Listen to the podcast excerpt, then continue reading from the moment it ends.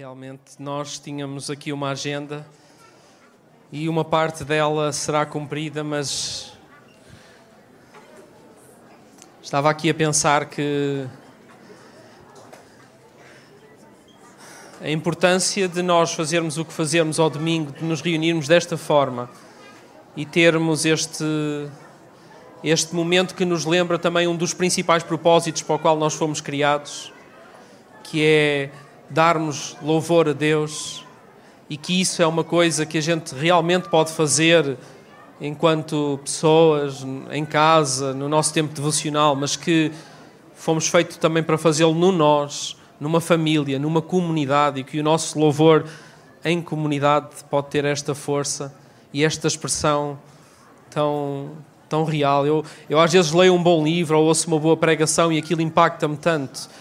E sei que é fruto de alguém que já teve uh, o, o, contacto com o Senhor que, deu, que resultou naquela expressão, mas presenciar o momento em que isso está a acontecer só, só revalida a importância de nós estarmos juntos desta forma, que é para sermos encorajados quando presenciamos o facto de Deus, no momento, vir ao nosso encontro e ter expressões como esta que nós tivemos já aqui nesta manhã. Amém? E já podíamos ir para casa e teríamos muita coisa para dizer sobre este encontro com aquele que é a palavra. Amém? E porque nós fazemos isto em comunidade e porque percebemos o valor de, de vivermos esta expressão comunitária daquilo que é um, aquilo que Deus nos transmite e que depois nós devemos partilhar uns com os outros. Nós nesta manhã vamos ter uma celebração, uh, vamos continuar a celebração com dedicada a este ministério tão importante da vida da casa, como o pastor Bruno estava a dizer, que são os pequenos grupos.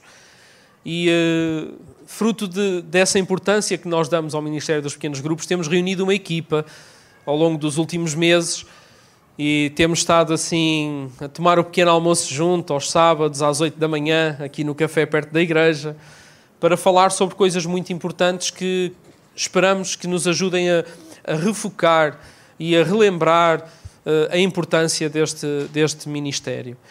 Com esta equipa, nós acabámos por escrever a visão, missão e, e, e determinámos, assim, claro que havia muito mais para ser dito, mas de forma resumida, construímos isto que queremos hoje vos apresentar.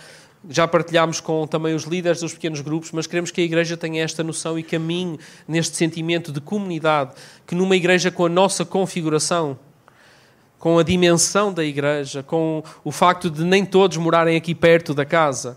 É tão importante nós percebermos que o domingo é tão importante como aquilo que nós já presenciámos nesta manhã e como aquilo que ainda está para acontecer, mas que certamente mais do que de cima de um palco para um grupo de pessoas que assistem ou que participam, vá, destas coisas desta forma, que nós também temos expressões de Deus para presentear uns aos outros quando estamos em roda, quando estamos voltados uns para os outros.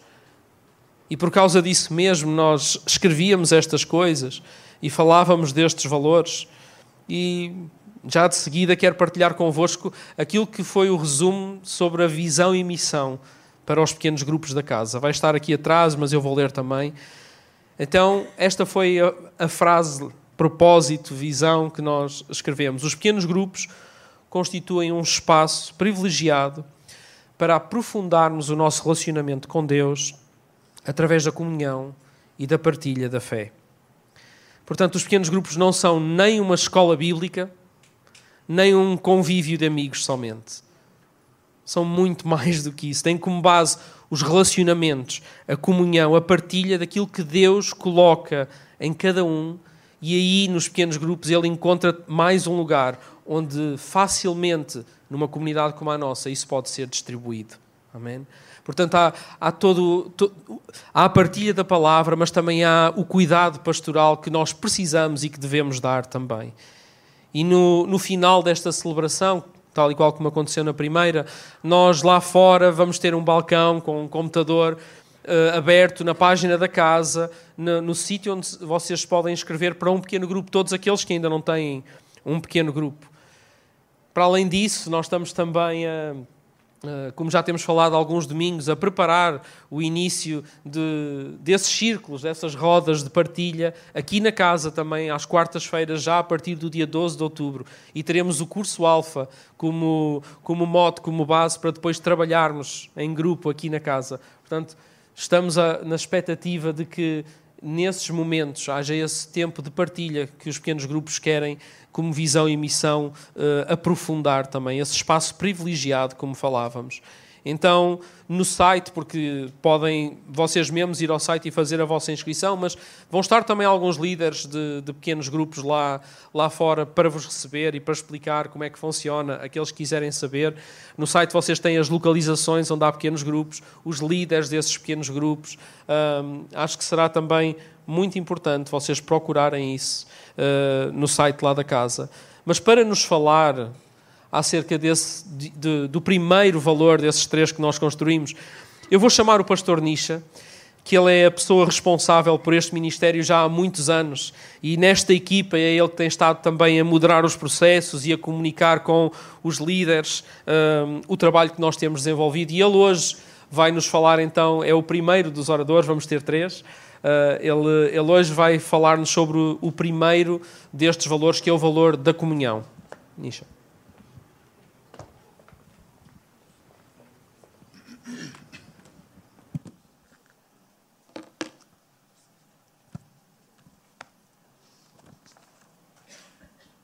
Ora viva! Depois de um tempo como tivemos até aqui,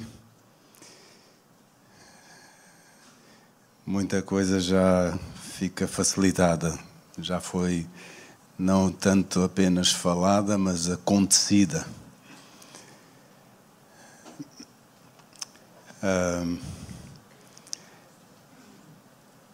nós estamos a, a, querer dar algum foco àquilo que é a razão de ser dos pequenos grupos, como o Tiago já falou, e três três eh, valores que nos parecem de facto de destacar. Claro que há muitos outros, eh, mas nesta altura entendemos destacar estes para que são, são valores não apenas para os pequenos grupos, são valores para qualquer cristão, mas também para a vida dos pequenos grupos. Uh, queremos estar focados nisso porque é muito fácil às vezes distrair-nos com, com outras coisas, até ainda antes de chegar aos ídolos, há ali muitas coisas pelo meio que nos distraem. Eh, então, queremos hoje falar sobre a importância da comunhão, da transformação e da evangelização, a partilha das boas novas com os, os outros. Um, e para, para falar de comunhão, que é o que me foi designado em 10 minutos, é uma tarefa muito complicada, mas uh, vou tentar faz, fazer aqui o melhor para partilhar uma síntese daquilo que está no meu coração nesta altura. Senti, senti necessidade de, de pensar na origem das coisas uh, para, para nos centralizarmos de facto e nos focarmos de facto, porque não estamos aqui por qualquer motivo, estamos aqui porque antes de nós existirmos, existia eternamente um Deus cuja natureza é amor, cuja natureza é comunhão é um Deus plural até. Isto é um bocado complicado de entender, mas, mas é verdade. É um Deus composto por Pai, Filho e Espírito Santo, em que se amam mutuamente, eternamente, até aqui e será para sempre. E a certa altura optaram por criar-nos. Uh, então, nós fomos feitos por alguém com esta natureza e por isso também para, para, para experimentarmos, para beneficiarmos dessa natureza e partilharmos-la uns com os outros.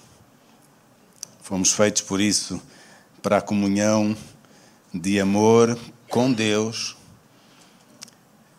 e com os outros. Há uma altura em que, logo no início, temos esse relato nos primeiros versículos de Gênesis, nos primeiros versículos da Bíblia. Logo no início, há uma altura em que Deus eh, ainda não tinha criado a mulher e diz: Não é bom que o homem esteja só. Claro que há alturas em que é importante também beneficiarmos de tempo a sós, conosco próprios, com Deus. Uh, mas entendem o que Deus queria dizer com isto. Não é bom vivermos à nossa maneira, por nós próprios, isolados, solitários. Não. É bom vivermos comprometidos com os outros, com Ele e com os outros. Infelizmente, depois de Deus ter tido essa bela iniciativa, um, surgiu alguma coisa no coração do homem, um desejo de fazer algumas coisas por si próprio, uh, não confiando totalmente no que Deus lhes tinha dito como suficiente para a sua felicidade, e, e acabaram por uh, perder quebrar, perder alguma dessa, a, a qualidade dessa comunhão. A comunhão foi perdida. Vemos isso rapidamente quando, quando começa o apontar do dedo entre, entre os humanos que existiam e, e até apontar para Deus. Uh, ah, foi a mulher que tu me deste. Esse dedo foi apontado para cima. Depois, eh, outra, outro apontar, não, foi a serpente. Isto revela uh, rapidamente como no início uh, esta, esta comunhão foi perdida, foi quebrada, de tal maneira que Deus surge com uma pergunta: Onde estás? Adão, Adão, onde estás? Era muito eh, habitual esta intimidade uh, entre eles, que, mas a certa altura houve um dia que ele, ele não estava no sítio do costume. Diz que estava escondido uh, porque pronto, percebeu que tinha feito alguma coisa que não devia e achou por bem esconder-se. Isso revela a dificuldade da nossa comunhão com Deus a partir daí, que depois se estendeu também, e é sempre assim, estendeu-se depois à, à comunhão uns com os outros. Eh, de facto, para termos uma boa comunhão uns com os outros, é fundamental primeiro termos uma boa comunhão com Deus. Uh, e realmente vemos nos capítulos iniciais ainda de Gênesis aquela história de Abel e Caim, em que Deus pergunta agora outra coisa. Não é onde estás, mas é Caim, onde está o teu irmão? Onde está o teu irmão? Estas duas perguntas acho que são perguntas muito sérias de Deus que ainda ecoam hoje para cada um de nós. Onde é que eu estou na minha relação com Deus? Comigo próprio, quem, quem sou eu, onde é que, atrás do que é que me ando a esconder.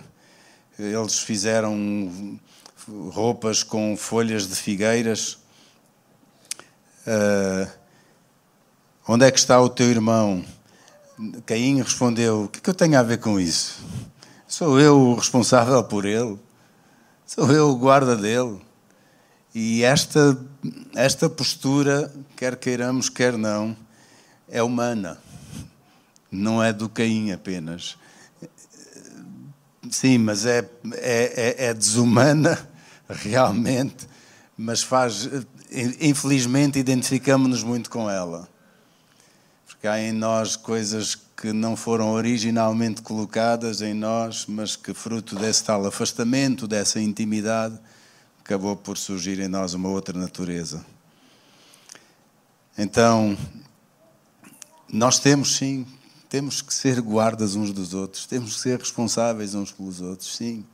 nós vivemos este momento aqui tão bom hoje, mas eu garanto-vos, vocês, sendo como eu, que acredito que são, eu vou ter, não sei quando, momentos em que vou andar perdido outra vez.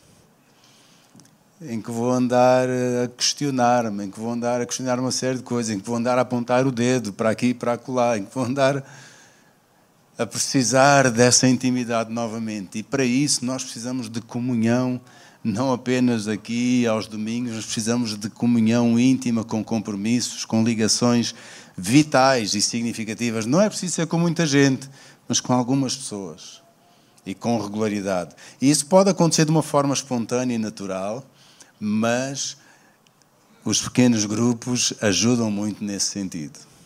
Okay? E esse é um dos mitos que às vezes temos acerca da comunhão, é que só é boa se for espontânea. Nós precisávamos ter mais momentos como este, mas temos medo de planeá-los, de, de, de, de procurá-los. Achamos que só quando sentimos é que é mais genuíno. eu acho que há aí alguma coisa de, de, valioso, mas também de falacioso. Porque há muita coisa que nós fazemos, mesmo quando não nos apetece, muita coisa boa. Fazemos por opção, fazemos por amor, fazemos por compromisso, fazemos. Fazemos. Às vezes até pensamos, ah, se não for espontâneo, parece que é. Se não, se não, se não sentir, parece que há uma certa hipocrisia. Há um autor que, que fala sobre isso e que diz: Imaginem, eh, a gente, nós não sentirmos ir trabalhar na segunda-feira, amanhã, e porque não sentimos, então pensar: Ah, eu não vou porque vai parecer hipocrisia.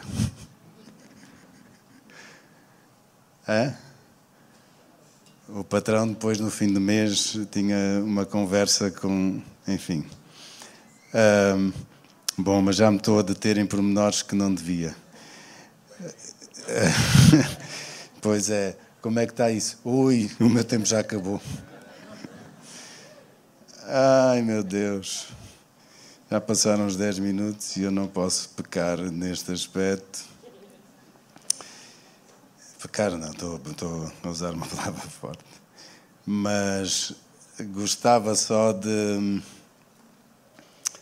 de salientar que Jesus veio para restaurar essa relação, morreu no nosso lugar, assim como, como Deus, naquela altura, arranjou roupas de peles para substituir as, as roupas que o, providenciadas pelo homem, hoje também Deus providencia uma solução para a nossa para os nossos para o nosso mal, para os nossos desencontros, que não é andarmos às turras uns com os outros, é todos chegarmos a Deus com a noção de que se não for Ele a perdoar-nos, estamos todos perdidos e por isso temos também que perdoar uns aos outros e amar uns aos outros como Ele nos perdoa a nós. E na comunhão de um pequeno grupo, outro mito. Vai haver oportunidade para isso, para desencontros e encontros, para pedir perdão algumas vezes, porque há um mito que pensamos às vezes que a comunhão entre os cristãos, se é entre cristãos, é para ser boa. É para ser um prazer. Tem dias. Tem outros dias que é preciso irmos lá ao fundo chorar diante de Deus para que Ele coloque em nós o seu amor e nos dê graça para amar como Ele nos ama a nós. E a seguir vamos ouvir falar sobre transformação.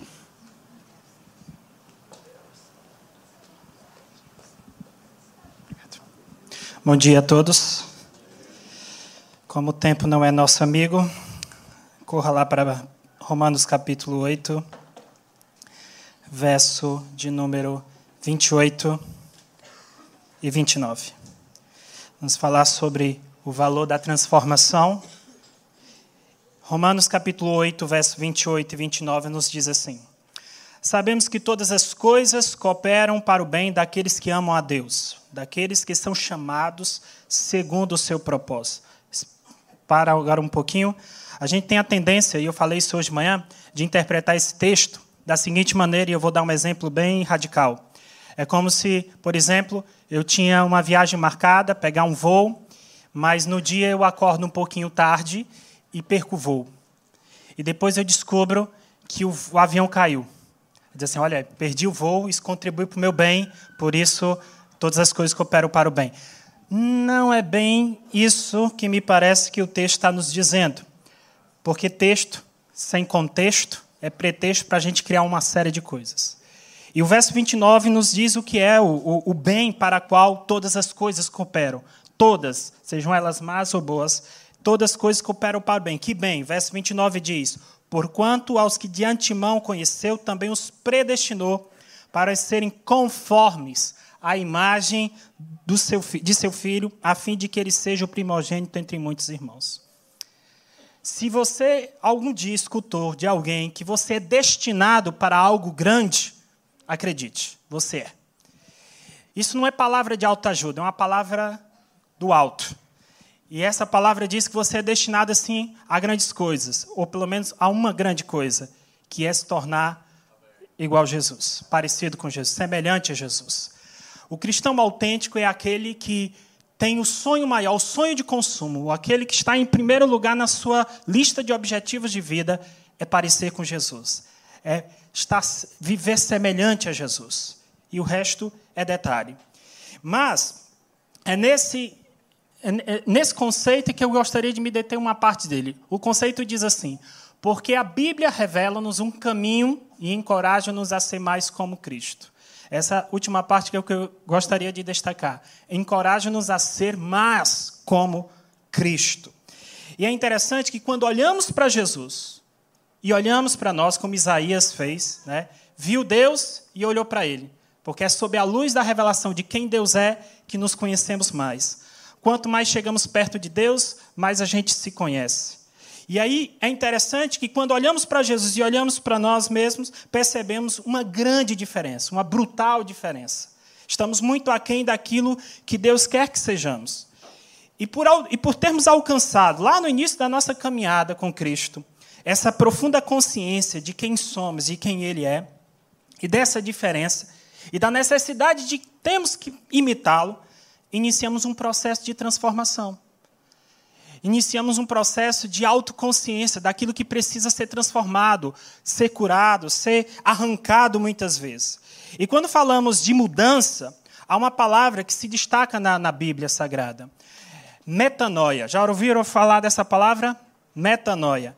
E essa palavra no grego significa mudança de mente, mudança de direção, de conversão, ou seja, retorno, retorno para Deus. Porque é mais ou menos assim, é como se Deus estivesse aqui, eu estivesse andando para Ele a passos largos de costas, sem querer saber dele. Até que um dia a graça me alcançou, o amor dele me tocou, o Espírito Santo me convenceu, e eu me viro diante dele e agora caminho em direção a ele, e um certo teólogo disse que o Espírito Santo é como se fosse um holofote atrás de mim, iluminando este caminho em direção a ele. E quanto mais chego perto dele, mais eu sou iluminado, e as áreas da minha vida é iluminada, e mais eu enxergo aquilo que precisa ser transformado. Por isso que o salmista, no Salmo 139, diz e orou: Senhor, vê se há em mim algum caminho mau. E se há, guia-me pelo caminho eterno. É como se ele estivesse dizendo assim: Olha, Senhor, dá uma olhada aqui dentro, porque às vezes o meu ego, a minha, a minha, o meu orgulho, o meu pecado não me permite é, ver e enxergar aquilo que precisa ser transformado. E aí, irmãos, a comunhão surge como um, um, algo importante nesse processo de transformação. Ah, ah, mas antes eu gostaria de fazer a diferença entre relacionamentos e comunhão. E talvez para ser mais claro, eu gostaria de usar palavra, o termo comunhão cristã. Porque relacionamentos você pode ter com qualquer pessoa. Afinidades, amizades, você pode ter com qualquer pessoa. Agora, com, comunhão é diferente, é termos algo em comum, que nos une apesar das nossas diferenças. Porque na igreja há diversidade na unidade. E podemos ser diferentes. E essa é a beleza da igreja, é de sermos tão diferentes uns dos outros, mas estarmos unidos sob o mesmo fundamento que é Cristo. E é isso mesmo que Dietrich Bonhoeffer ele fala. Comunhão cristã é comunhão por meio de Jesus Cristo, ou seja, estamos aqui porque Cristo nos uniu, e em Jesus Cristo. É crescermos nesse conhecimento de Cristo e uns dos outros, e isso vai é, é, se aperfeiçoando com o tempo. E é nesse ambiente, no ambiente da comunhão, que vamos ajudando uns aos outros a crescer em Jesus. Há muitos textos na Bíblia que vai falar disso, e o tempo não me permite ler, mas em Efésios, por exemplo, vai falar que Deus entregou é, pessoas, dons, dons é, é, ministeriais, dons de serviços, é, a pessoas para o aperfeiçoamento dos santos. Ou seja, Deus entrega e mostra para pessoas, entrega dons às pessoas para que elas sejam instrumentos na vida uns dos outros e contribuam nesse processo de mudança. Então ele nos deu uns aos outros para o aperfeiçoamento.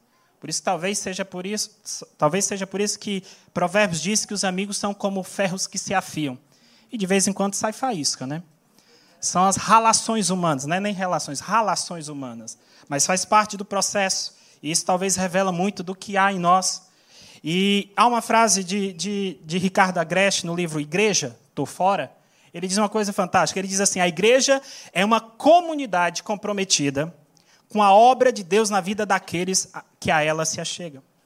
Ou seja, nós temos a consciência que todos aqueles que chegam à comunidade, Deus tem uma obra na vida deles. E precisamos, enquanto comunidade, tanto a nível individual como em coletivo, contribuir para esta obra que Deus está realizando na vida destas pessoas. E os pequenos grupos é esse ambiente. É, Aprofunda-se mais, é, torna mais concreto essa possibilidade. Porque os pequenos grupos proporcionam proximidade, convivência, e eu costumo dizer que convivência nos denuncia. Você pode até usar filtros, máscaras, capas, você pode até transparecer algo diante dos outros e nas redes sociais, mas é a convivência que nos desmascara. E, e, e, e essa proximidade gera intimidade. E intimidade, para ser intimidade, precisamos revelar quem somos na verdade. Geralmente a gente faz, usa filtros e não revela tudo que somos. As partes feias temos a tendência de esconder, sim ou não? Sim, assim como Adão, nós temos medo e nos escondemos. Porque Adão diz: Olha, eu escutei a tua voz, tive medo e me escondi. E é a nossa tendência de esconder o que temos de feio para que as pessoas não nos rejeitem, com medo de sermos rejeitados ou castigados ou algo assim. Mas é no ambiente da comunhão que gera-se intimidade, porque é nos, nos tirando, ah, digamos assim, ficando nus diante uns dos outros. Claro que isso leva tempo, é um processo, não é da noite para o dia, mas se queremos ser amados verdadeiramente, só podemos ser amados se nós revelarmos tudo que há em nós. No casamento, isso é verdade. A gente revela-se um ao outro, fica nu diante dos outros, não somente fisicamente. Isso também pode se aplicar às nossas, à, à comunhão. Porque talvez seja por isso que Paulo usa o casamento como símbolo da união, da relação de Cristo com a igreja. Porque esse princípio se aplica na comunhão de abrirmos as nossas vidas uns para os outros e cuidarmos uns dos outros. E é nesse ambiente da comunhão que gera-se a oportunidade para sermos acompanhados, discipulados, cuidados, exortados, corrigidos e corrigir também, pois a comunhão nos resguarda de dois perigos que impede o nosso crescimento espiritual e de sermos transformados à semelhança de Jesus: desobediência incredulidade. E eu encerro com a leitura de um texto que se encontra lá em Hebreus capítulo 3. Gostaria que você abrisse lá.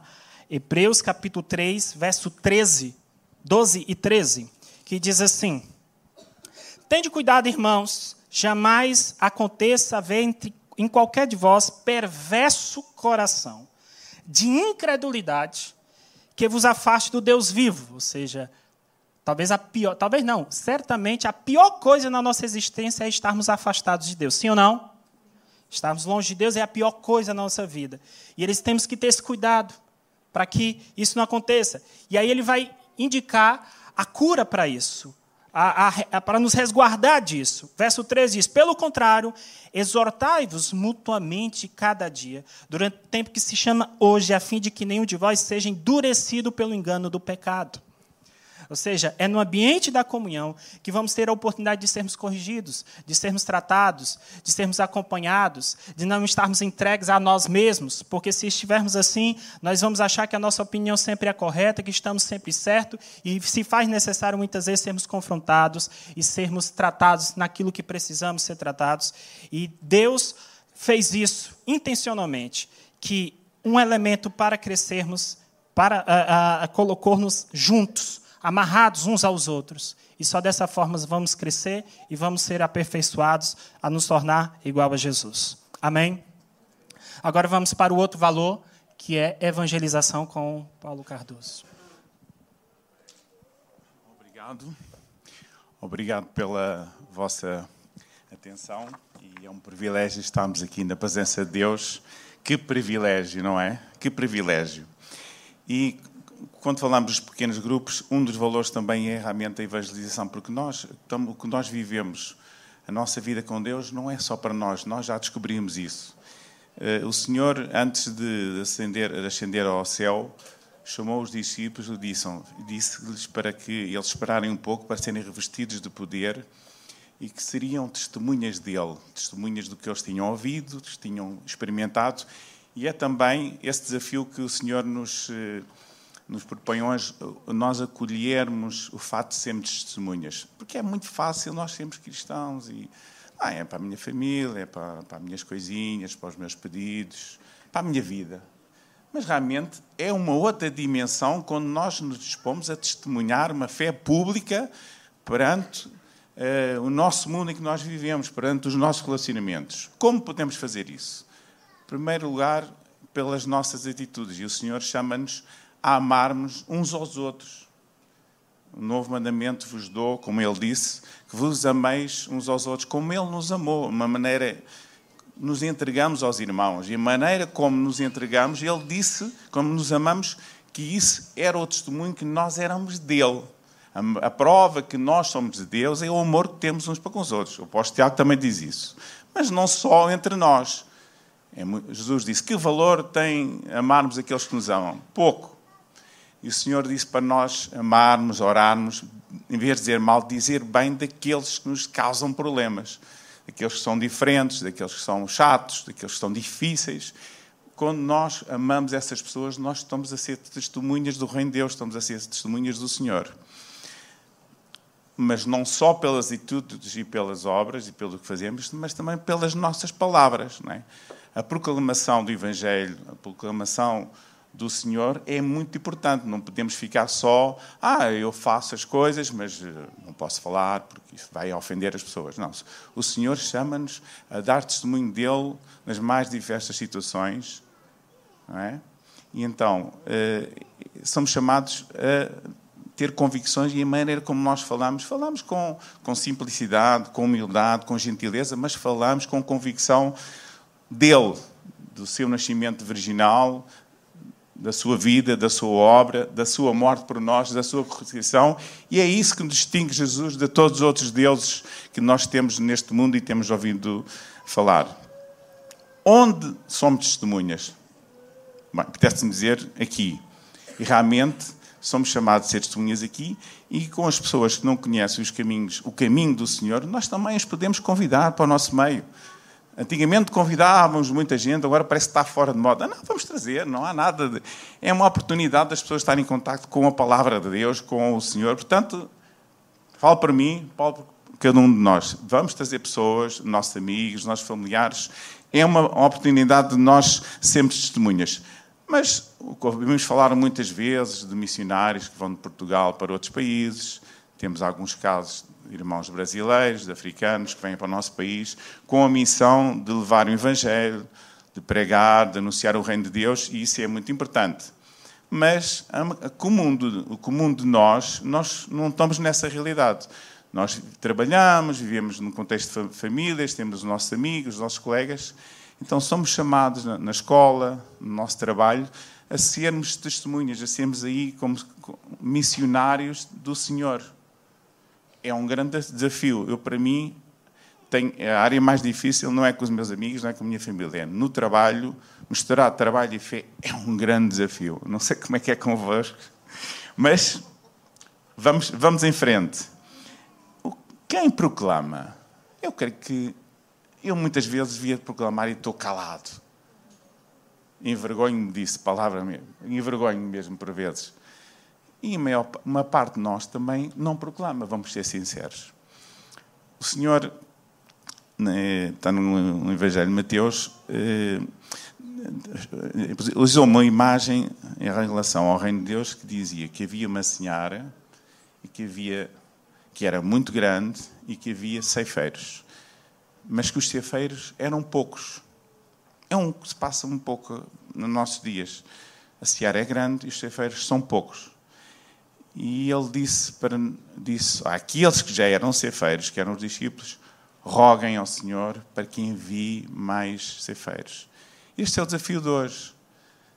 Que o Senhor fale com a nossa vida, fale, prepare as nossas consciências para nós nos vermos e sentirmos chamados a sermos ceifeiros da seara que está à nossa volta para que as pessoas entrem no reino de Deus.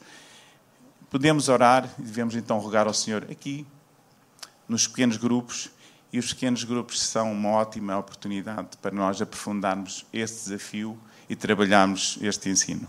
Obrigado.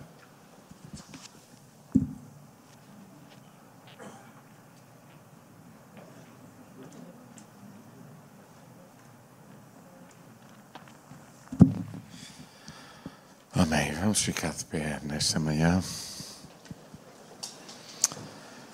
Tanta graça recebida por tanta gente. O apóstolo Pedro, na sua segunda carta, no capítulo 3, um, lembra-nos sobre a importância de crescermos na graça e no conhecimento, sobre a importância de todos neste caminho de sermos mais parecidos com Jesus, de crescermos na graça, uh, no entendimento da natureza de Deus e no conhecimento. E os pequenos grupos são realmente um extraordinário instrumento quando quando o pequeno grupo cumpre verdadeiramente o propósito um, que ele tem. Pedi-vos para ficarmos de pé, para tendermos a terminar e para orarmos pelos líderes dos pequenos grupos hoje, que na verdade são os pastores do rebanho eu não sou pastor de toda a gente, não tenho essa pretensão, não tenho essa vertigem. Não tenho mesmo. Eu fico muito. Muito grato a Deus por tanto potencial que existe na família, na casa. Um, com isso não quero dizer que deixarei de o ser, mas é muito mais do que é muito mais do que o João ou aqueles que têm o privilégio de serem remunerados para serem facilitadores da vida da comunidade. Os líderes dos pequenos grupos são pastores no nosso meio. E cada cristão deveria perceber, que essa é faz parte do conhecimento da graça e do entendimento de quem somos. Deviam perceber que vocês são os pastores no lugar onde estão. São uma luz lá. O domingo seria uma festa se todos viéssemos nessa perspectiva, depois de uma semana árdua de repartir a vida. Porque um cristão é aquele, como há 15 dias ouvimos o Paulo Júnior, amigo da casa, dizer, nosso irmão na fé, dizer que Ser cristão é aprender a ser ovelha, para depois de ser ovelha, aprendermos a sermos cordeiros. Cordeiros que dão a vida pelos outros. Então, pastoreado para sermos pastores, cuidados para aprendermos a cuidar de outros. E deixem-me dizer, não é preciso grandes cursos, grandes. É tão somente repartir também o que temos recebido na nossa comunhão, no nosso tempo de intimidade com Deus, nos nossos encontros. Então, um cristão é isso. Um cristão é um filho de Deus, não é? É isso. Não é um religioso, é um filho. Um filho amado que sabe quem é. E a pergunta é: qual é o nosso modelo? Bom, é o Filho. É o Cristo de Deus. Então, é Ele que seguimos. É, é Ele que seguimos. Não é? Tudo começou com Ele na nossa vida, não é? E qual é o alvo? Sermos mais parecidos com Ele. Realmente nós acreditamos em predestinação. Nesse sentido. Todo o Filho de Deus está predestinado a ser como quem? Como Cristo. O problema é que alguns não há meio de assumirem essa vontade de Deus e começá-la a, a, viver hoje, aqui, agora. E uma das formas de entender isso, eu sei que o que eu disse pode levantar muitas questões, mas é bom que haja entre nós questões e até diferenças. Porque essa é a forma de nós revelarmos que temos Cristo. É na diferença, não é na semelhança. É na diferença das ideias. A única semelhança que deve haver entre nós e deve ser vincadamente única é sermos quem somos, filhos de Deus, e seguir Cristo, imitando, dando a vida até por aqueles que pensam de forma diferente de nós. Faz parte do processo. É ser cordeiro, dando a vida. nós vamos orar nesta manhã por todos aqueles que, que são pastores, são vocês. Mas esta manhã seria orarmos uns pelos outros. E se calhar vamos fazer mesmo isso. o que vos parece? Orarmos uns pelos outros, para que o Senhor use cada um de nós, o outro, a serem aquilo para o qual Deus nos chamou. Pastores essa imagem do pastor que cuida, cuidadores. É, é isso. A começar na nossa casa. Não traga os filhos para a gente cuidar deles. Cuidem deles lá em casa. E que o que acontece na igreja seja só o sublinhar ou pôr a bolo daquilo que os papás dizem lá. Amém? E é aí que se cumpre pela boca de duas ou três testemunhas, toda a palavra é confirmada. Tanto silêncio aí. Amém? Amém. Olha, os líderes dos pequenos grupos importam-se que a gente ore uns pelos outros? Não, vocês estão incluídos aí, toda a gente vai receber oração para que, para que haja neles conhecimento da graça, entendimento de quem nós somos como filhos de Deus. Volte-se para a pessoa que está ao seu lado e não três, quatro, só dois, para que um e outro ore pelo outro, por cada um. Vamos abençoar assim os líderes dos pequenos grupos e todos aqueles que se dizem ser filhos de Deus. Se você ainda não conhece Jesus, receba a graça também da oração sobre a sua vida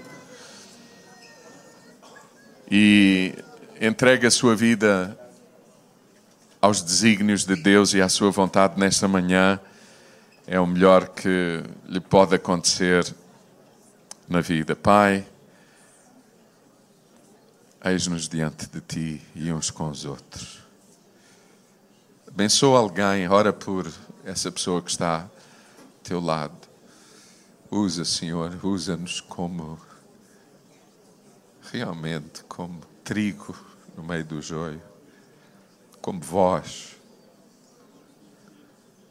como voz do céu no meio das trevas, como luz no meio das trevas como voz de esperança num mundo desesperado. Senhor, usa-nos, independentemente de onde estamos, onde trabalhamos. Usa, usa, usa-me. Usa-me, usa-nos. Senhor, usa, usa, usa.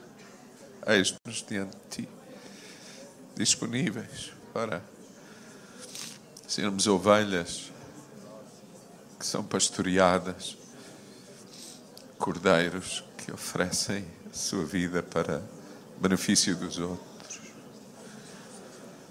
Usa-nos. Usa-nos. Usa-me. Amém.